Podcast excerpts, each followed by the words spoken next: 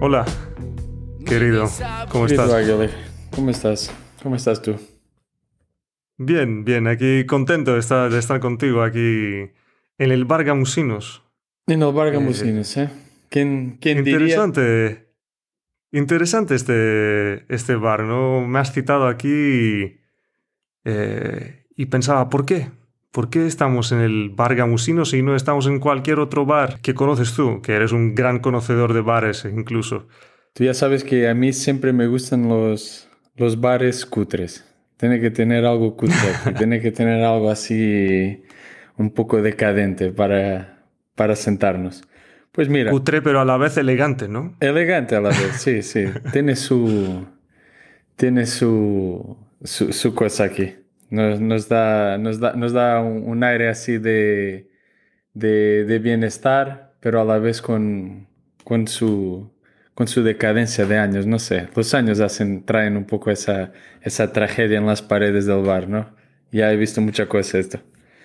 Pues mira, gambusinos. y gamusinos. Eso, que Gamusinos. yo, es yo ese, ese concepto, ese, eh, esa existencia fantástica, No no, te llegó, no la conocía, no, No la conocía, porque como, como no soy, claro, como no soy español o portugués, eh, no conocía ese concepto y, y pensé, "Mm, ¿qué pasa? ¿Qué pasa aquí Pues mira, con los gamusinos de, de este bar, de este, de este barrio. los residentes de, de este bar? Pues yo me acuerdo la última vez que escuché esta, esta palabra gamusinos cuando era, cuando era pequeñito con mi abuelo. Y mi abuelo una vez me dice, mira chaval, ven conmigo, vamos a cazar gamusinos. Y yo así, hostias, ¿qué, ¿qué es esto? Vamos, pero de hecho me entró directamente una alegría, o sea, algo vamos a hacer divertido, será divertido esto seguro. Y yo, ¿pero qué es? Nunca escuché. Mira, tenía unos cuatro o cinco años, yo qué sé. Mira, mira, vamos, vamos. Ya de la mano voy ahí con mi abuelo.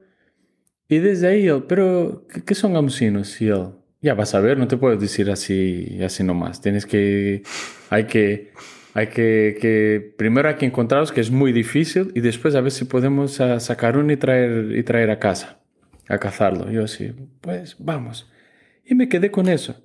Después no encontramos en esa vez y después fuimos a salir a jugar a otra cosa, pero no, me quedé con eso, pero no, no, era muy difícil encontrarlos. Después pregunté a mi otro abuelo y él me decía, ah, ese es tu abuelo con sus historias, no, no, no se lo creas que, que no existen gamusinos. Yo, bueno, existen, no existen. Pregunté a más personas y ellos me decían, sí que existen, otros, no, no existen, déjate de tonterías. Y me quedé con esa duda que a la vez era, ¿sabes? Esa magia que te hace como soñar un poco, como, ¿qué es esto? Algún día voy a ver un gamusino, es mentira, es verdad, existen, son muy raros, son tan raros que la gente ya se olvidó, pensaba yo. ¿Será que los adultos ya no tienen ganas de cazar gamusinos porque es muy complicado y si ellos llevan vidas muy liadas? Y así quedó, mira, Águila. Me quedé con eso hasta que algún día dejas de soñar con gamusinos. Es como, es una mentira, pero a la vez es un sueño que se va. Y Claro, se, se va, pero, mm, pero no viene un final así violento, ¿no? Eh, No. Como, como nuestros padres, o bueno, algunos de nuestros padres nos contaron que no existía Papá Noel. no, no, es... No viene, viene, me, me suena como algo más natural, Sí, es, eh, eh, quizás, algo, algo que tú, pues, creciendo y descubriendo la vida y, que, y los y sentimientos y experiencias y, y lo que sea, pues eh, entiendes que los gamusinos, bueno, no sé, igual, igual están ahí, ¿no? O tú estás seguro, estás seguro que no están. es eso. Esa es la belleza de esto. Este bar, a lo mejor... Igual porque y por eso estamos en este bar, ¿no? Eso. Eso. Por eso estamos eh, en un bar, quizás eh, cazando, cazando gamusinos a través de, de nuestras conversaciones eh, entre tú y yo y supongo que con otros amigos y con otros desconocidos igual que vendrán, que pasarán por este bar eh, dentro de películas, a través de películas, de libros y un montón en general de, de historias que van a que se van a escuchar aquí, ¿no? Pues mira, es una muy buena idea. De hecho, yo creo que de ahora adelante, em, nuestros amigos que vienen aquí a charlar con nosotros y a tomarse unas copas, tienen que creer en gamusinos. Puede ser un requisito para entrar aquí. Porque hay que, hay que seguir, hay que seguir con este, con estas ganas de, de, pillarlos, de pillar los gamusinos. A ver. Y aquí no pedimos nada, aquí no pedimos nada de pasaportes de, de viruses y cosas así de, de, nuestra realidad dura. Aquí jugamos con, eh, con ideas y con nuestra fantasía. Eso. Más o menos. Sabes que yo creo que es como una proporción inversa, ¿no? Te entra la responsabilidad y la conciencia y se van los gamusinos. Y es muy triste que la vida sea así. Hay que seguir con los gamusinos y menos, menos conciencia, yo qué sé, menos, menos responsabilidad o menos... Es al final, es al final lo, que nos, lo que nos salva, la fuerza que, eh, que tenemos para seguir, para seguir adelante. Y, y quitarnos encima, de encima al menos por un rato, eso, las responsabilidades, eh, nuestras preocupaciones, todo lo que viene de la vida que es normal, que es aceptable, que es... es así es la vida, ¿no? Eh, viene, viene con todo, viene un... La vida a veces es un, es un vendaval eh, que te puede... que te puede traer cosas negativas incluso. Pero te trae pero, también. Pero, hay que tener exacto, exacto. Eh, sueños, sueños y, y, cosas que nos hacen realmente mm, mantener nuestro, mantener nuestro interés, aunque sea, aunque sea un interés así temporal, que no dure mucho eh, por una cosa, pero así vienen los siguientes, así viene los, vienen los conceptos que, que nos harán seguir, ¿no? Pues yo estoy contigo. Por eso estamos. Y, nos, hacía, y, nos hacía, y nos hacía, la verdad, mucha falta estar en un bar y, compartir una charla con un amigo o, con unos amigos. Em, tanto tiempo llevamos restringidos, viviendo una vida, como habíamos dicho, un poco limitada y estoy contentísimo de, estar aquí en este, en este nuevo bar. Igualmente, mi, querido, mi querido Águila. Sabes que el otro día, el otro día miraba una cosa, de ahora que, que me dijiste eso. Eh, veía un, como una pequeña entrevista de Ethan Hawke y él decía, comunicar, hablar, uno, delante del otro. Es una forma de, de arte, es tu arte. Cuando cuentas una historia, haces tu arte, tu, tu creatividad. Y me quedé con esa, ¿sabes? Como me pareció divertido esa cosa que decía él. Algo que mucha gente ya no, no, no ni se da, ni, ni, ni toma un, un, tiempo de su vida para hacerlo. Hablar delante de otra persona y contarle una historia, contar algo. ¿Cómo estamos haciendo aquí nosotros dos, aquí en el bar? Es buenísima eh, esa idea de, de Ethan Hawke eh, sobre, sobre la narrativa y el concepto de comunicación personal entre dos personas o más personas eh, es, es fundamental al final. Es fundamental mirar a una persona eh, a los ojos y, y, simplemente eso, contar una historia, aunque, aunque, sea, aunque sea una cosa no importante, una cosa que parezca no importante, ¿no? indiferente. Pero es creatividad eso, porque e, e, era lo que decía él. Tú cuando cuentas una historia, cuentas algo creativo. Estás, porque tú, mucha gente dice, no, no, pero yo no tengo nada de creatividad, yo no puedo exprimir ni expresar mi creatividad. Y, yo así, no, es un equívoco, tú tienes que, que, que exprimir, que expresarte creativamente. Y contar historias puede ser tu manera. O hablar puede ser tu manera, puede ser dibujar, puede ser caminar, puede ser un montón de otras cosas, pero hablar con Mira, otra es que persona yo- es tu creatividad, es tu historia, tu cabeza está dejando salir todos los gamusinos que tiene dentro que se perdieron con, con, con la vida. Sabes que yo creo que eh, en algún momento nos equivocamos un poco con, eh, con lo que significa ser introvertido y extrovertido, quizás, ¿no? Eh, porque la gente, hay mucha gente que dice, ah, yo no puedo contar historias porque yo soy una persona por naturaleza introvertida. Pero no, pero no hace falta que seas extrovertido para contar una historia.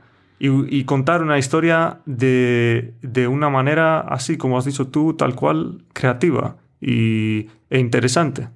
Claro, Eh, es, eh, Puede fluir, puede fluir la conversación, eh, aunque tú, aunque tú seas una persona introvertida, puede, puede seguir, puede.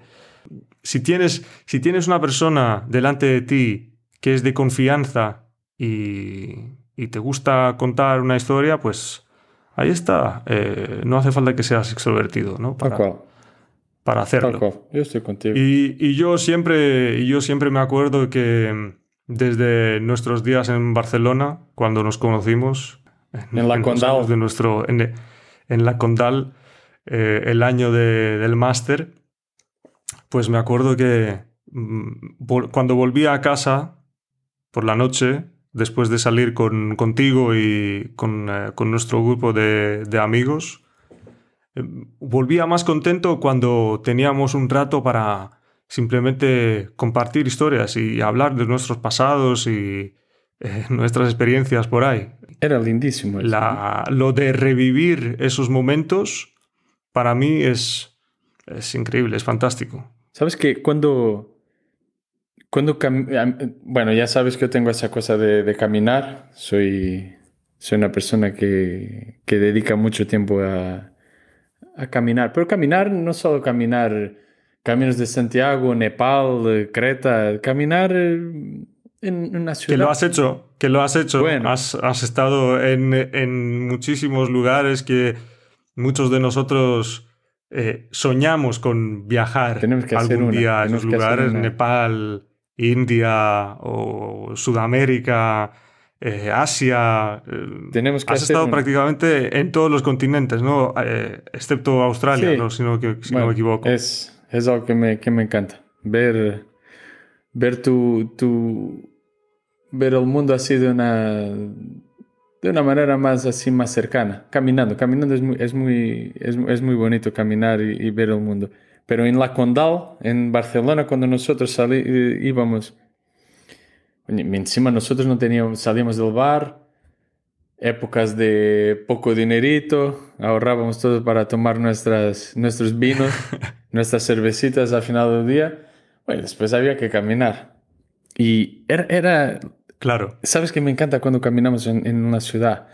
Pensar que cuántas personas, incluso personas que tú puedes admirar, o sea, que, yo que sé, un Gaudí de la vida, un Sardá de, de- de la vida, un, incluso un, un Dalí, un, un Picasso, que caminaron por ahí.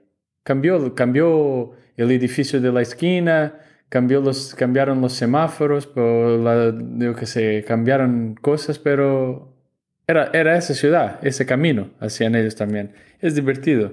Otra, cambian las, y otros caminarán después de nosotros y no sé, me gusta descubrir pequeños encantos. Tienes tiempo, eh, la verdad, tienes tiempo caminando, tienes tiempo de ver las cosas y realmente observarlas. Es verdad. Y, y siempre yo, fíjate que he tenido la oportunidad de, de tener un coche y poder moverme en un caos de ciudad como es Atenas. Nuestra querida Atenas. Y, y- otra ciudad en la que hemos convivido por un corto periodo, pero intenso también. Sí.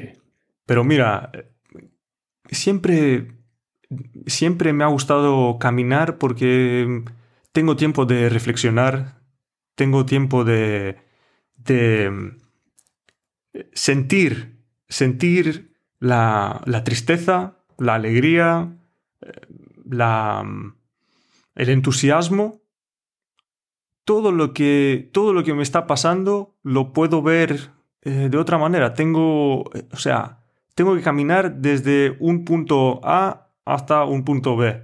Y, y nadie y nada puede interrumpir esto. Y durante ese camino tengo, tengo tiempo. Es verdad. Y, y tenemos que aprender otra vez a valorar ese tiempo y, y el hecho, el mero hecho de, de caminar, de caminar y pensar. Caminar y pensar. Y, Dos cosas lindas. y esto es, esto es lo que esto es lo que hacía el, eh, el escritor que ibas a introducir hoy, ¿no? Pues nuestro... Has leído, me has dicho que has leído un libro muy interesante o, o algunos libros interesantes, no sé qué eh, has alcanzado a leer, pues pero ya me has hablado de, de un escritor muy, muy interesante que parece que había caído en el olvido un poco, ¿no? Durante un par de décadas tuvo un, eh, tuvo un disparo de popularidad ahí en los años eh, 70, quizás, y 80, Sí, sí. y, y luego como que la gente dejó de leer mucho a, a ese escritor. Y fue una casualidad también interesante el hecho de, de que tú leyeras el libro, el, libro, el último libro que, que creo que has leído, y que yo justo en, ese, en algún momento de ese periodo viera eh, la película, una película de un director también muy famoso y amigo íntimo del escritor del que vamos a hablar. Eh, y así tenemos la oportunidad de, tuvimos la oportunidad de hablarlo un poquito off the record y ahora en el Bar Gamusinos Nos vamos a Vamos a- platicar. vamos a verlo en profundidad. Eso, eso. Pues, ¿te acuerdas? Yo creo que nuestro primer contacto con este, con Bruce Chatwin, que es al final este, este hombre que nos enseñó un par de cositas sobre la vida, cositas divertidas, fue una vez que caminábamos por tu, tu Atenas querida y hemos entrado en un par de librerías que te gustan también. Y, y justo estaba él, eh, una editora griega había, había sacado el libro, creo, um, por, primera vez. O era una editora griega o era una editora inglesa, o era un, un- porque era esa librería que tiene también em, en Panapistimio, ¿no era? Ah, entonces, entonces tú el, eh, el libro lo viste, eh, o sea, el escritor por, primer- por primera vez te captó la atención el nombre y, y el, y quizás el título ese, no sé qué, no sé qué libro viste en Atenas, eh, pero ¿lo viste por primera vez en, eh, en Grecia, en Atenas? La primera vez, la primera vez que lo, que lo vi, me parece que fue, que, que fue en Atenas, pero el libro me lo regaló mi hermano. Entonces fue una, una coincidencia muy divertida. Mi hermano me regaló el libro y, y, y- y lo leí. Pero me acuerdo que fue en, en- en Atenas porque la, e- el libro en- tenía una ilustración muy bonita ahí en, en- en- en- el de Atenas. En, Portugal el libro no, tiene, no es tan bonito, es una fotografía. El libro que me regaló mi hermano es de Bruce Chatwin y se llama En Patagonia. Y, y tenía, y tenía, era una fotografía de Patagonia al final. Pero no te sale, la imagen no es ese que dices, mira, he visto este libro en, en, en estanterías en una, en una librería. Es medio gris, te pasa un poco, ni te, Pasa desapercibido. Pa- pasa, pasa bastante desapercibido. Pero apenas empiezas a leer, no te pasa más despercibido. Este señor Bruce Chatwin tenía, tenía sus ideas. Era un tío que, que disfrutaba la vida caminando. Entonces, él vivía... Bueno, de hecho ya no, ya, ya no me acuerdo, pero él, él, él vivía, vivió su, su, su vida o estudió en, en Londres, si no me equivoco, en, en Inglaterra pero era una persona que ponía toda su, su energía en sus botas, su mochila esa de cuero y iba por el la, mundo. la mítica, La mítica. la mítica mochila de, de cuero que si no, la, si no la mencionamos, hemos hecho algo mal, Sí. ¿no? seguramente en este, en, este, en este bar, en esta conversación. Y sí, no, no puede ser, no puede ser. eh, esa mochila sale en el libro, eh, en el libro en, en Patagonia, y me imagino que en otros libros de Bruce Chatwin, y también sale en la, en la película, que, en el documental que ha hecho Werner Herzog, que es el, el director del que hablábamos antes, el cual se quedó la mochila Increíble. de, de Chatwin eh, después de su muerte.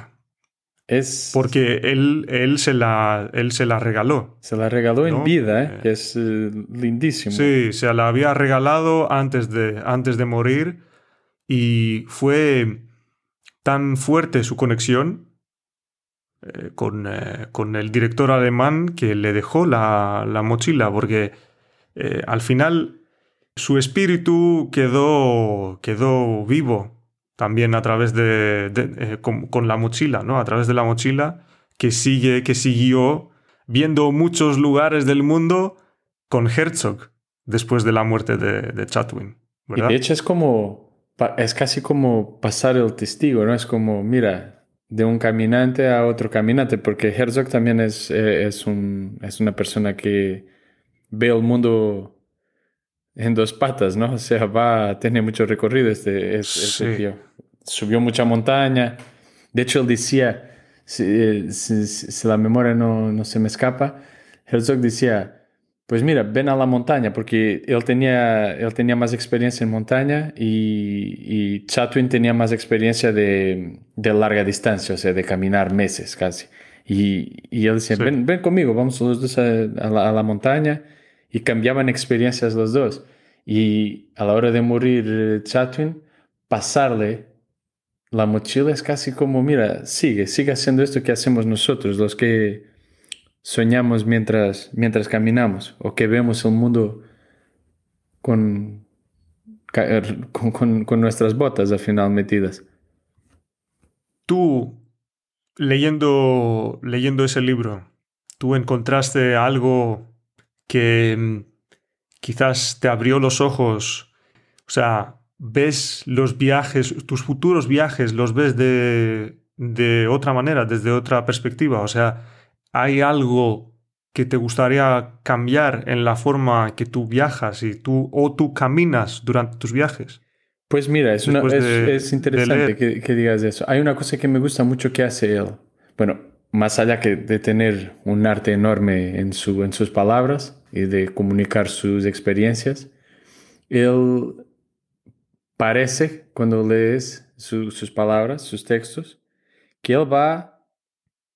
Él tiene como una idea, pero no tiene un plan. Y eso me gusta mucho, que la gente tenga una idea, pero no tenga el plan de cómo... Mira, él tiene una idea, pero no, no deja que, que el plan aplaste la idea. Él va, ves como una hoja casi en el aire, va y sube y encuentra este tío interesante y baja y encuentra otra tía cerca del, del, del ribero y, y sube otra vez y va a una montaña y se queda dos días y baja. E- Es, es casi como una cinética natural en su propio camino y eso me gusta mucho porque por veces tenemos ideas y tenemos el plan tan, es- tan apretado que, que sufoca un poco esta idea que tenemos o, o- o un- un- una cosa, una idea romántica puede ser aplastada por un plan muy matemático y, y yo intento no hacer Claro. eso porque mira trabajamos los dos tampoco tenemos queremos hacer un, un viaje los dos en pronto a, a salir a caminar pero claro tú tienes que volver a trabajar yo también la cosa es no dejar que tener 10 días o tener 7 días se haga como una aritmética de, de- de plan, como no, tenemos de ir de aquí a aquí, de aquí a aquí, como casi como un Tour de Francia de esos de, en, en bicicleta, que tienes que hacer, está todo pre, predeterminado. Yo creo que con Chatwin, Sí, Chatwin te ayuda a sentir el plan, y, eh, a, a sentir, a sentir eh, más la idea y menos el plan. Eso creo que puede ser una cosa que aprendí con él. de sus palabras. Claro. ¿Y tú, tú qué aprendiste? ¿Tú, ¿A ti qué te, qué te impactó ahí de sus palabras? Y yo no, no he acabado su libro. Todavía no he acabado, no he tenido tiempo de, de acabar el libro después de tu recomendación, pero eh, ha sido un placer enorme leer los... Bueno, estoy en el último cuarto del eh, libro, entonces me quedan pocos capítulos para, para acabar. Y... mm, Joder, ha sido increíble conocer un, un lugar tan, tan lejano que parece, parece sacado de su fantasía, ¿no? Parece sacado de, de, de otros libros, de otras de, historias, de otras historias que había escuchado él. Eh, Patagonia eh, en las páginas de este libro y los, los personajes que aparecen en la escritura, en los textos de, de Chatwin, son realmente muy interesantes. Y mm, no puedo decir, no puedo decir todavía si he aprendido algo, pero la, la facilidad de Chatwin de, como has dicho tú correctamente, encontrar su camino sin conocer a nadie, A nadie. eh, me imagino con un español bastante básico Sí, también. Y mm, con, con la mente, con su mente abierta solo y su espíritu aventurero, poder eh, atravesar esa tierra bastante hostil, sí. porque, joder, Porque porque lo es, sí. hostil, Patagonia, ¿no? Al final no... y, y en aquellos días me imagino que más que hoy, me imagino que la civilización hoy ha llegado en más lugares en eh, Patagonia, en, eh, se han formado, no sé, pequeñas comunidades. O sea, había comunidades en aquel entonces, pero me imagino que no eran como hoy. Entonces, su, su talento y su voluntad de atravesar esa tierra hasta llegar a su objetivo, que no sé si es oportuno mencionar cuál era su objetivo, porque sí que había, Sí, o- o- sí que había un gamusino ahí, sí, sí. sí que había un, el, el gamusino de, de, de Chatwin estaba por ahí, en Patagonia, y, y no me gustaría revelarlo.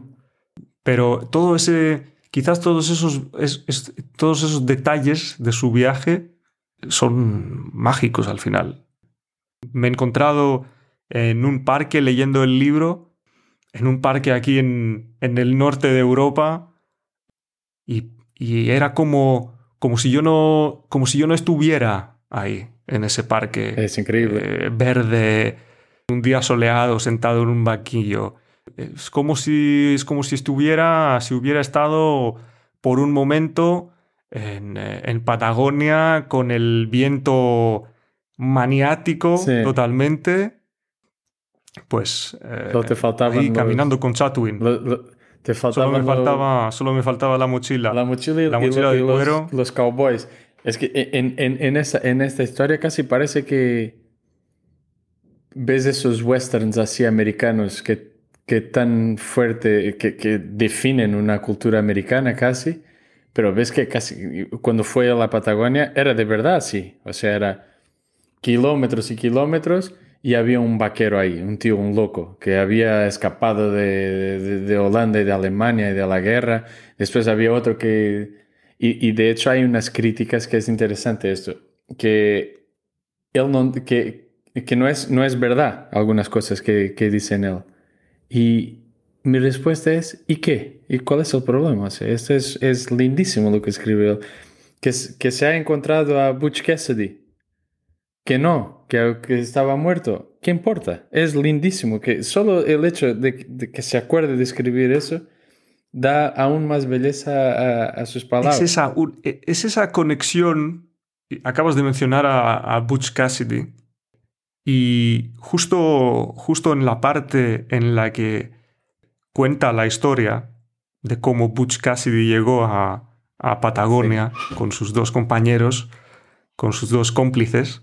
Yo me acuerdo de haber leído antes la, la historia de la, de la señora Sepúlveda de una tal señora Sepúlveda que vivía ahí en una, en una casa americana, una cabina, ¿no? Estilo eh, norteamericano. Sí. Y simplemente, no sé, era una señora ahí, vivía sola, no sé si tenía, si, no sé si estaba su hijo ahí o su hija, no, no, no me acuerdo muy bien. Em, pero no sé, me, me, quedó grabado su nombre y la última imagen de ella melancólica, eh, llorando fuera de su casa, después de tener una, de pasar una tarde tranquila con Chatwin, de compartir conversaciones y eh, después de explicarle un poco sobre la casa, ¿no? Un poco como, cómo la tenía y por qué estaba tan, eh, tan desgastada la pared y no sé qué cosas así ordinarias, ¿no? Y después Chatwin eh, hace una jugada, una jugada mágica y conecta la historia de esa señora cualquiera, de una señora chilena que vivía en esa casa, con el personaje, con el, con el personaje de Butch Cassidy que llegó ahí de la nada después de cometer uno de sus crímenes más grandes en Estados Unidos como fuga y, que construyó esa, esa casa, justo. O sea, esas conexiones que hay en el libro son eh, realmente inesperadas y dices, ¿qué, ¿qué, pasa? ¿Qué, cómo, ¿Cómo pasamos de las ¿Cómo el tío descubrió, cómo descubrió eh, todas, esas, todas esas historias y cómo hizo, cómo logró hacer esas conexiones de gente que conoció en, su, en, eh, en el camino y gente que había pasado por, por las mismas tierras y había dejado huella de una forma u otra. Pero ¿no, te parece increíble que sea, sea ficción o no? A mí me parece que todo esta orquesta que, que, tiene dentro de este libro de historias es increíble. Y seguramente esto viene por, por muchos sitios donde pasó, por muchas, muchas vivencias, muchas muchas interacciones humanas. Es, es, es increíble esto que, que, que, escribió él.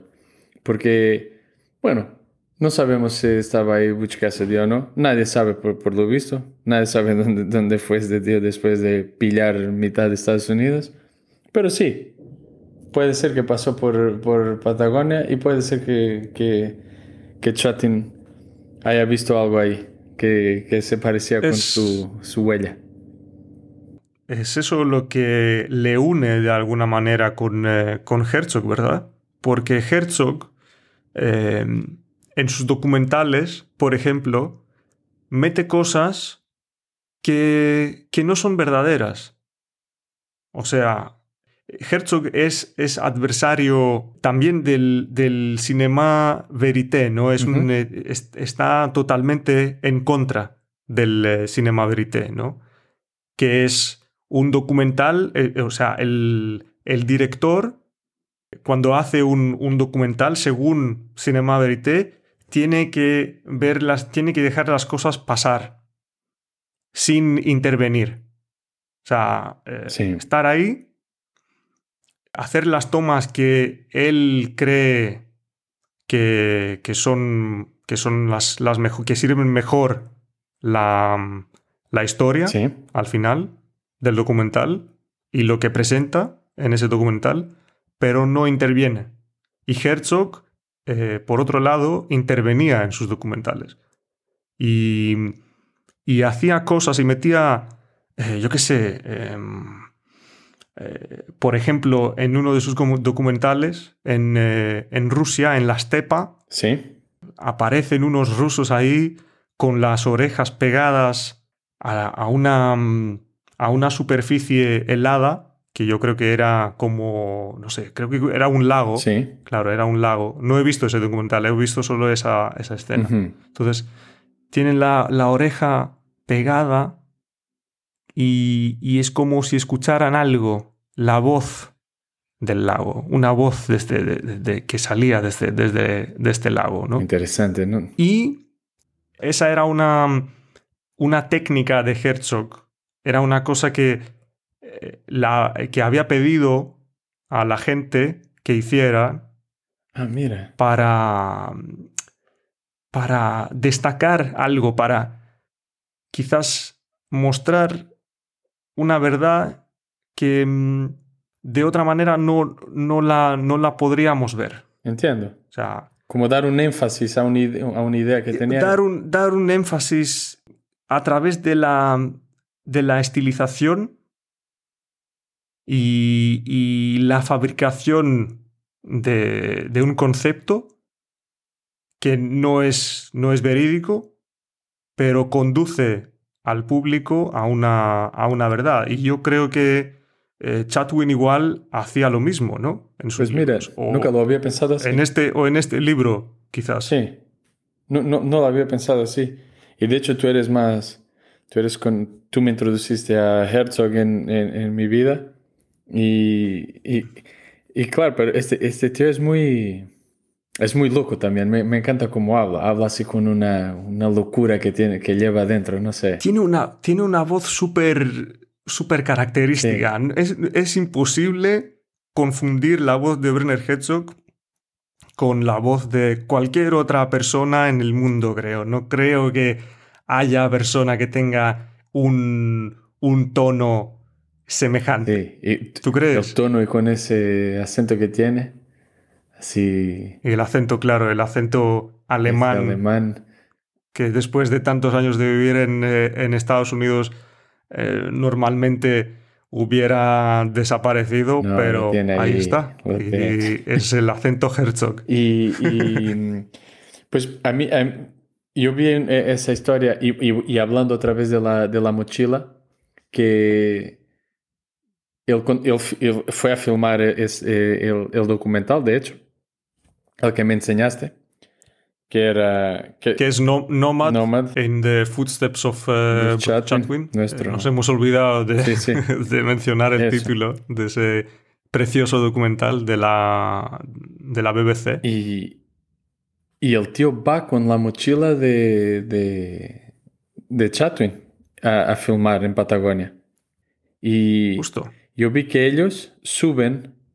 Ellos estaban, bueno, e- el clima ahí en Patagonia, como sabemos, cambia, cambia muchísimo. O sea, hace sol, después hace una tormenta dos días, después para, hace sol. Y ellos estaban hace mucho tiempo, querían subir. Creo que sería por esa región ahí de, del Fitzroy, ¿no? Ahí del Chaltén, que de hecho yo he tenido la felicidad de, de ir y es de los sitios más bonitos que he estado del planeta. ¿En Patagonia. serio? ¿Has estado ahí? Yo fui ahí cuando, cuando estudié, cuando estudié, no, cuando hacía prácticas en, en Buenos Aires, el 2010. Y bajé a Patagonia Wow, con amigos, es increíble. con amigos que, mm, muy buenos amigos de hecho, que, mm, que estudiaban ingeniería, que hacían Erasmus de ingeniería en, en, en Buenos Aires. Y nosotros bajamos a Bariloche, y me acuerdo, llegamos a Bariloche y pensamos, bueno, estamos en el sur, a unas 20 horas en, en autobús desde Buenos Aires. Estamos en el sur. Pero mira, después quedamos unos días ahí a hacer, hicimos la ruta de los siete lagos, lindísimo todo. Nos emborrachamos ahí un par de veces también, unos choripanes, cosas así mundanas de la vida. Y vamos a la, a la estación ahí de buses y decimos, bueno, queremos bajar a, creo que al Chaltén, queremos bajar al Chaltén. Y pensamos, bueno, ya estamos más o menos cerca, ¿no? Estaremos, ya estamos en Patagonia, en Bariloche. Y la señora, sí, sí, son 30 horas. Yo decía, ¿cómo? Sí, sí, son 30 horas en bus. Yo, 30 horas en bus. Es más que llegar aquí.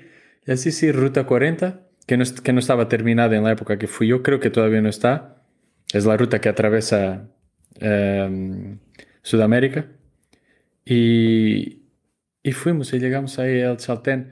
Y de verdad, yo vi eso, o sea, yo subí, subimos Y fueron justo 30 horas. y fueron ¿no? 30 horas. Y encima se, se, el bus había, tenía un problema.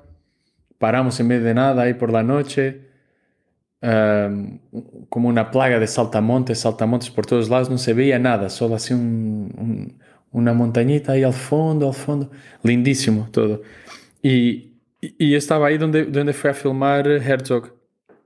Y, y, él en el, en el documental decía, pues un día lindo, finalmente, después de semanas de tormenta, vamos a subir para filmar unas escenas ahí en, en, en la montaña. Y él, van en helicóptero, el helicóptero, ¿te acuerdas? Ellos eh, deja a... Deja al staff, equipo. No, bueno, ¿no? sí, ellos iban con la ropa y las mochilas y decían, bueno, ya está, ahora bajo y traigo comida, traigo la gente que, que queda. Iban a hacer dos viajes más, me imagino que iban a hacer el, el helicóptero. Y quedó ahí Herzog y un par de, un par de chavales más con sus mochilas.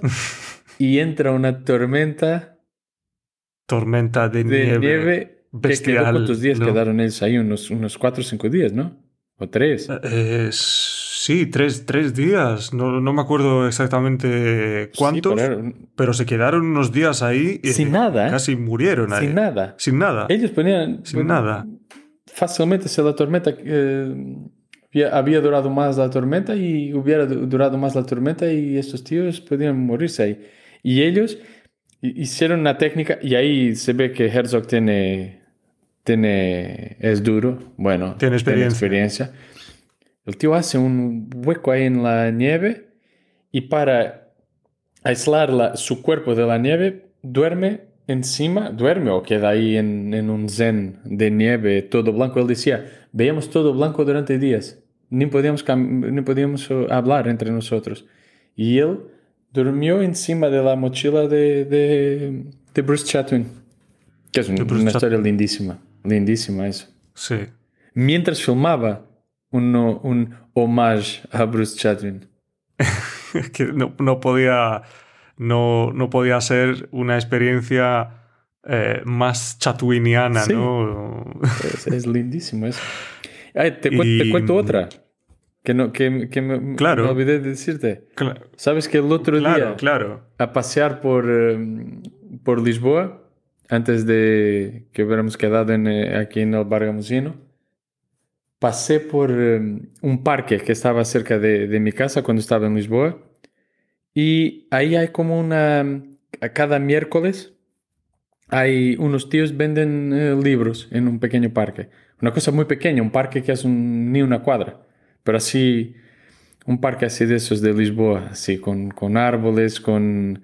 Dentro, en, cerca de la, de la carretera, pero con, con casitas. Amigo, creo que la mayoría de los oyentes Sí. de, de este, de este podcast ha pasado por Lisboa y ha visto esa ciudad espectacular y los rincones eh, escondidos Sí. y esos parques y esos eh, miradores y, y esas placitas increíbles de esa ciudad. Yo creo que eh, aunque sea una cosa muy pequeña, yo creo que ese, ese parque que nos estás describiendo debe ser una maravilla. Es ¿no? un es ese rincón de barrio donde la gente va desde pasear el perro a tomarse birras a, a dormir borracho porque no pueden llegar a casa porque se olvidaron de las llaves. Hay de todo, ¿sabes? Es esos sitios.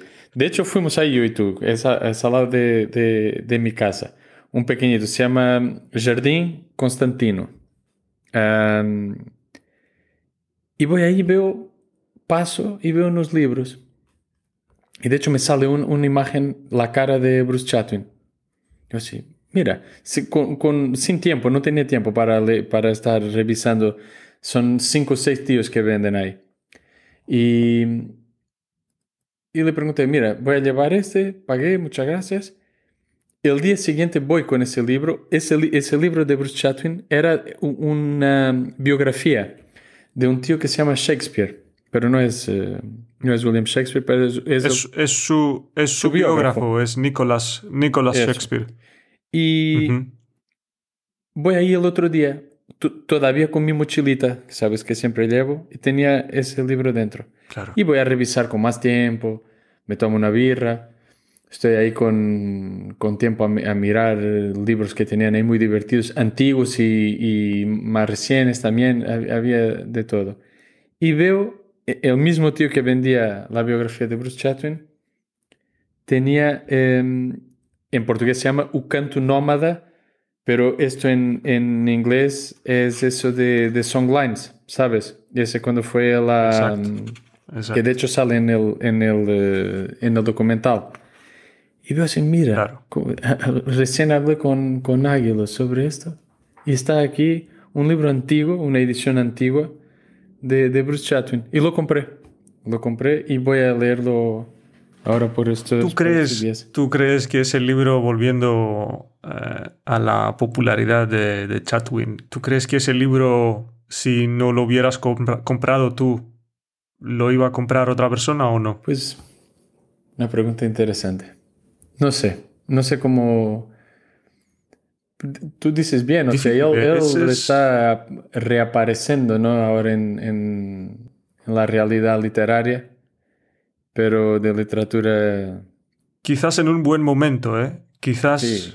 mientras este mundo está saliendo poco a poco de esa terrible historia que hemos vivido todos, quizás es positivo que mm, escritores como Chatwin, que han caminado y han descubierto tantos, tantos lugares que realmente, bueno, algunos mm, no podremos ver en nuestras Sí. vidas. Pero bueno, la, el espíritu, el espíritu que, que trae un escritor como Chatwin es positivo que reaparezca, que salga a la superficie poco a poco después de la tormenta. Yo casi diría que es fundamental que... que- salga. Si, si la gente no, Sí, no, no, no- busca inspiraciones en este tipo de personas, algo de muy equivocado hacemos todos. Este, las ovejas Sí. aquí de, de- del mundo.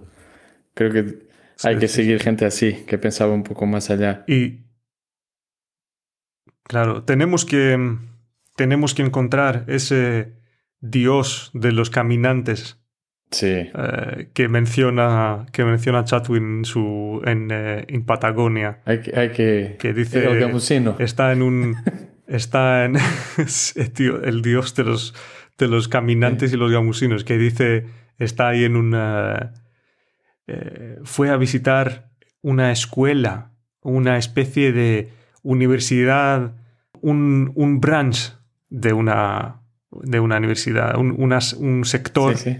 móvil eh, de una universidad de, de, de, de Persia, una cosa así. Sí, ¿no? sí, sí, sí. Eran unos eh, que estaban ahí unos persas, eh, estudiantes, que realmente eran como misionarios en, eh, en Patagonia, que intentaban introducir su religión, creo, ahí en esa, en esa parte del mundo, en el medio de la nada, con un boliviano, con un gigante boliviano que cuidaba el, eh, el lugar ahí increíble esa, y esa hacía imagen. todas las, hacía todas, todas las tareas de, del edificio. Y bueno, Chatwin eh, se introduce y dice que está de visita, está mirando, está visitando el, el lugar. Y en su conversación con eh, uno de los, de los persas, el eh, misionario le dice, ¿y usted en qué cree? ¿Cuál es su religión? Y dice Chatwin, bueno, esta mañana no me he levantado con ningún, con ningún dios. Yo creo en el dios de los, de los caminantes y, y creo que si caminas lo suficiente, que si, si haces el kilómetro extra que decimos ahora, eh, pues ya basta. Está, puedes Ya encontrar, pu- pu- no, no, no necesitas ningún dios, no necesitas ningún tipo de religión. Una persona, Entonces- esa frase es muy, muy adelante, si, si te fijas. Y en, su- en su época, ¿eh? Mira, esto es hace años ya que, que, que pasó esto. Sí, sí. Y, y Y luego, y luego casi le mató el. Sí, sí, el sí, sí, sí, Le- le, le- le mostró, le mostró un machete que tenía, que tenía ahí una espada, no sé, una, un cuchillo grande que tenía ahí en, en la pared. Y le dice: Los ingleses sois. No, no sois creyentes. Y los no creyentes los matamos, los infieles. qué fuerte. Incre- increíble, ¿no? Y le dice, no, no, no, estoy de broma. Le dice Chatwin, no, no, para con eso, no, no, ¿qué haces? Sí. Y, y le dice el persa, no, eh, estoy de broma, tranquilo. una, una, de las divertidas anécdotas también que salen, eh, en, que salen en este libro, ¿no? Y pues, tantas que hay. Si, si empezamos aquí a, a, a, decir todas, es que todas son, son buenas. Hay unas así más cortitas, otras más largas, pero son, son, son tremendas. Y te, te iba a preguntar, Chatwin, que tiene una conexión, una conexión bonita también con nuestra, nuestra Grecia querida. Sí, cuéntame eh, un poco de lo, de lo que sabes de, de, esta conexión. No me lo esperaba y no sabía. Esto, esto me, me lo he pillado un poco en el, en el documental y ya me había Ah. leído algo, pero no, no entendí bien cómo, qué le, qué le pasó, qué conexión había tenido él con el, con el mar de Grecia, con las islas. Sí. Mira, yo creo que en algún momento, no sé, tengo que mm, buscar más detalles y, y quizás leer alguno de los textos de otro, de otro escritor que vivió muchos años en, eh, en Grecia, bueno, casi, casi toda su vida, de hecho, que es eh, Paddy Livermore, Ujú. que tenía también una casa, su casa final, una casa linda, bellísima, que está ahí en la región de Mani, en eh, Cardamili, Sí. un lugar impresionante que también tu amigo Ethan Hawke, Ahí donde, eh, donde, donde don- donde, tambi- donde también ha, ha estado, sí, para, mm, para el rodaje de... mm, eh, Before Before- Midnight, ¿no? Espera, Before Midnight, exacto. Sí. Exacto. Que es la tercera y última parte de esa trilogía Fantástico. muy romántica. Bueno, y Paddy Livermore era amigo de Chatwin.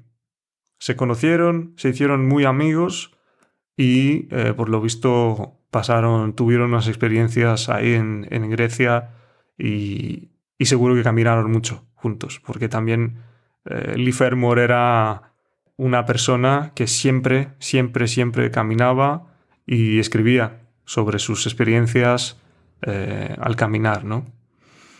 Entonces, cuando murió Chatwin, eh, el 89, la misa de su, de su funeral fue en una iglesia ortodoxa en Londres. Eso no sé por qué pasó. En realidad es una, es una incógnita.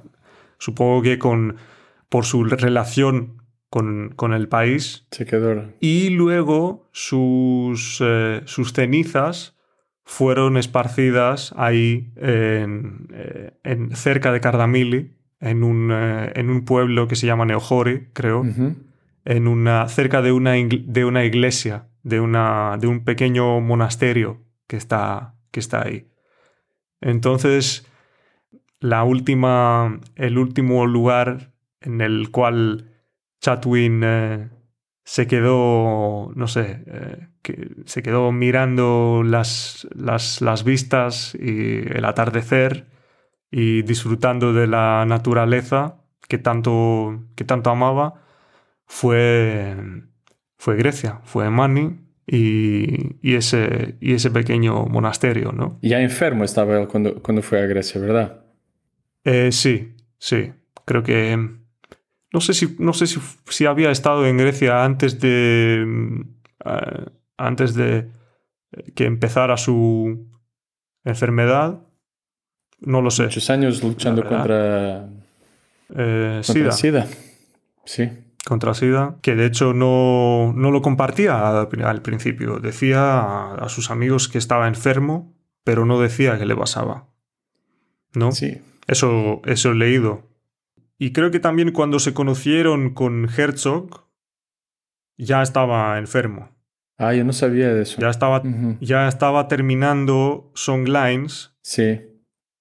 que fue su. Creo que fue su última obra, ¿no? Si no me equivoco. Puede ser. Verás, la tengo aquí justo al lado.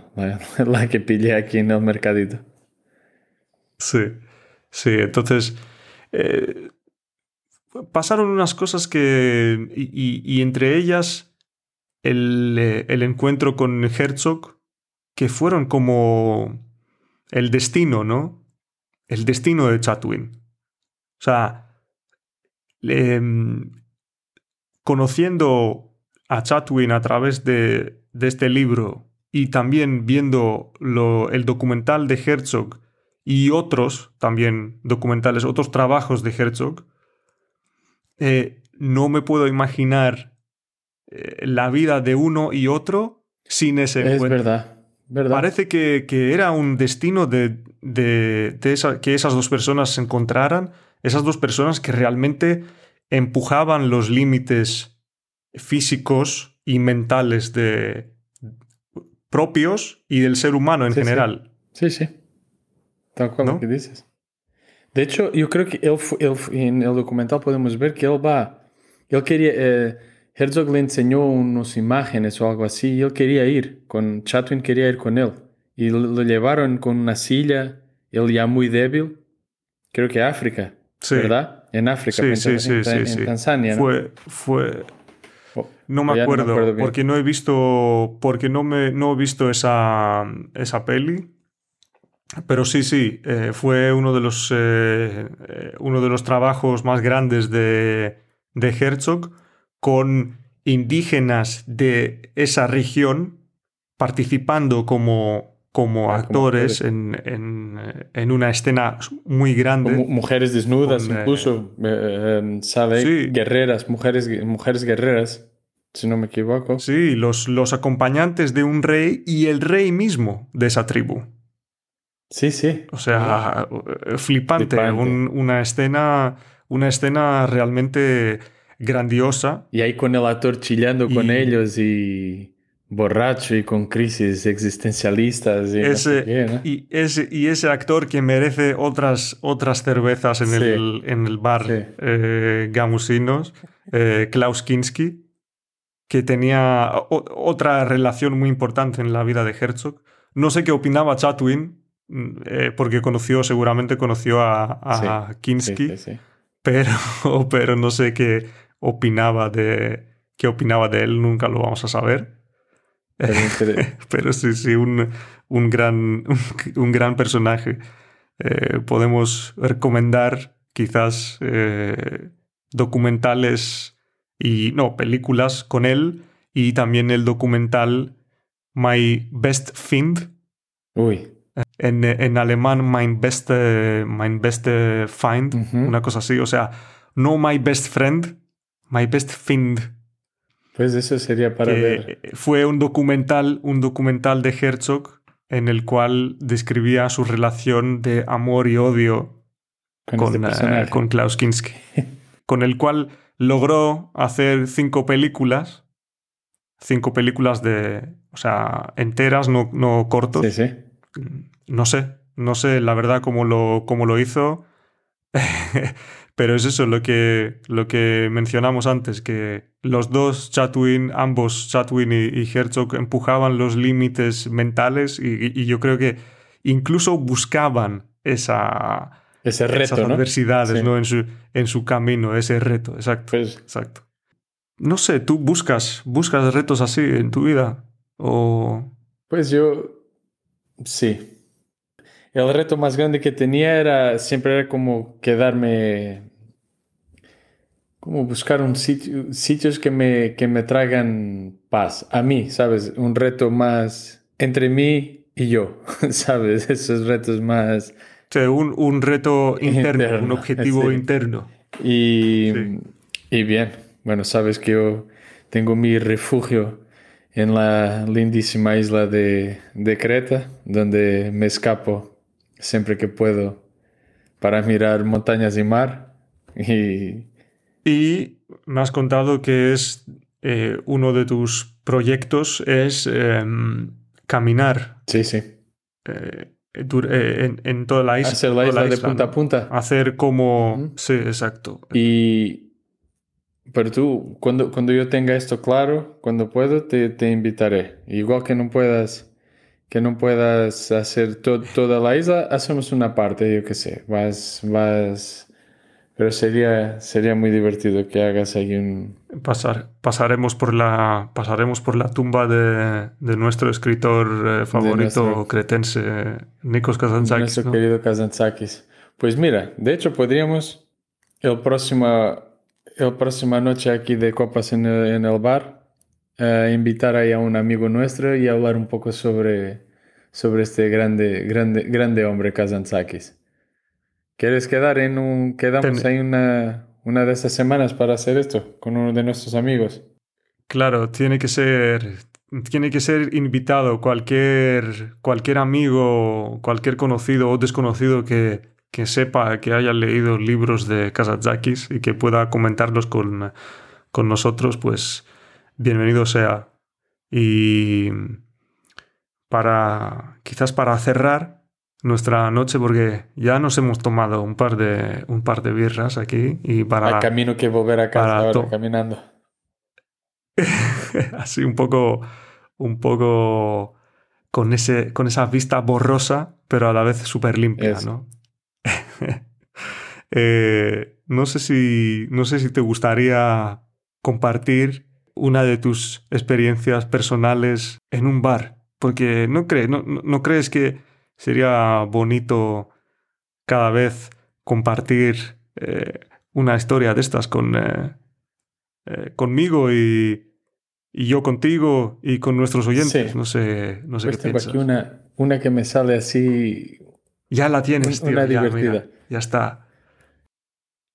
Pues me acuerdo, Águila, de una historia muy buena que a cada dos por tres se me cruza la mente, las memorias. Una vez estaba en un viaje con, con mi hermano y con un par de amigos y, y en los Balcanes, en Montenegro. En... Ahora no me acuerdo de- de dónde estaba, cerca de Kotor, algo así, una, pero cerca, del- cerca del mar. Estábamos en Bueno, un sitio... ni idea. Sí, pero no me acuerdo, de- no me acuerdo el nombre del sitio. Pero me acuerdo que estábamos en una barra que era como ju- junto a un- una fortaleza, un castillo. Como, ¿sabes eso? Como el centro histórico y al lado tenía como unas, un- un- unas paredes, un, como The Wall ese de Game of Thrones, pero en- hace no sé cuántos años, ahí de, de Montenegro. Y ahí al lado estábamos en una barra con sillas y mesas así sin nadie. Y llega un coche así, un Mercedes en la época, así un topo de gama blanco, lleno de brigui briguis y Shannon y luces.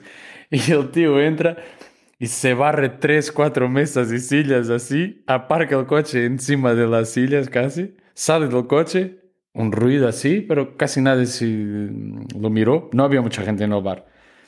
Y era fuera el bar, estábamos en la terraza, la barra era- era fuera. El tío sale del coche así, con una sonrisa, así con estilo... Todo un swagger. un swagger así muy... Pero con, con energía buena, yo qué sé. Estaba yo y mi hermano en la barra. El tío se mete entre mí y mi hermano. Mi hermano se tomaba con esa espalda grande que tiene mi hermano así sentado y se estaba tomando una, una jarra de birra así eh, grandota. El tío se sienta al lado de mi hermano, lo mira así, como lo quita hacia ese lado, le da una así en la espalda y le hace un like. Y se va. Se mete en el coche y se va. Y mi hermano se quedó así como, mira, se metió en el coche, chao, y se fue de, de- Es- esta, es- esta es una escena de, de película. Coño, no sé sí. de quién y no sé de qué estilo y de qué época, pero esto es, esto es de película. Es de O película. sea, un tío se para en un bar eh, al lado de un castillo o de una fortaleza Ah, X en Montenegro, sale de su Mercedes, Pero ponte, eh, le mira. va, le da una hostia a tu, a tu hermano. No, pero una hostia que así ni- de, de cariño, ¿sabes? Como, eh, amiguete. Sí, sí. Y, y le hace un like y se va. A lo mejor aparca mejor el coche. sé. Pero imagínate, un tío con una camisa blanca dentro del pantalón, gomina, alto, no era un, ¿sabes? Así todo, todo arregladito. Así pinta, Sí. pinta de serio. Colonia. Y llega y hace eso a mi hermano. Pasa de mí, ¿sabes? Igual se sentó a mi lado, al lado de mi hermano, pasó de mí. Le da una hacia a mi hermano como un abrazo. Y una, una ¿Tú crees, espalda y chao. tú crees que, que era el propietario quizás del, del bar, de ese Bueno. bar peculiar? Por- de la manera texana que entró en, en, en la terraza del bar, puede ser. O sea, como, mira, es mi ser. terraza, hago lo que quiera. Y en plan, ¿quién es el único extranjero aquí? ¿Quién Eh. es el único que no es eh, un fijo del bar? Coño, Le voy-. Le doy un pat pat en la espalda y me voy. Es, es, es de esas Así. escenas que te De lleva un tiempo. te lleva un tiempo de, de interiorizar, como, coño, ¿qué pasó aquí? Este, esto es- está bien, está Me mal. imagino esto? de la cara, me imagino de la cara de tu hermano. Mi hermano le eh, sonrió, La ¿sabes? cara Le- de, le de estupefacción. Y le, le hace con la caña como salud y cuando él se fue. Sí, yo, salud. Chao chicos. se metió en el coche y se fue. La mierda otra vez. Ay Dios. Qué, bu- qué buena esa. Y me imagino que tienes muchas más, ¿no? Bueno, Mm, quedarán. histori- tenemos- historias. Tienes un depósito. Tenemos el chamber una- de historias, el depósito ahí para, para contar en las en, en la, la, caja de próxima. Pandora. Eh, la caja de Joan. Eso. Contaremos unas más ahí. seguro, pues eso. Seguro. Eso, querido. Fue un placer Pues estar nada. aquí, aquí contigo en, en nuestro Vargamusinos. Un, un placer. Placer. Un placer, Se dice en eh, portugués. Un placer, meu amigo. Eh, pues este ha sido el primer episodio del Vargamusinos con Werner Herzog, eh, Bruce Chatwin, por supuesto, como protagonista, y Unas menciones honrosas Joao de- Santos Pereira. Con unas menciones Joao Santos Pereira. de, de, ¿cómo se llama? De Ethan Hawke, por ahí por medio. Ahí, vamos, vamos. Sí, sí, sí, sí. Y, y muchos más, ¿no? Con, Y, bien, y vendrán muchos más. A ver qué, quiénes son los primeros amigos que caerán eso, eh, a, a este bar, ya que sucumbirán a nuestras presiones y aceptarán nuestras invitaciones y vendrán a, a chupar aquí con nosotros, a tomar unas birritas. Eso es. Bueno, eh, pues fue la nos compañía, vemos a la próxima, mi ¿no? querido Águilos Maragos. Una vez más, un gusto tomar una birrita contigo, como siempre. Y ya esto. Un placer. Hasta la próxima. Hasta la próxima. Un abrazo grande.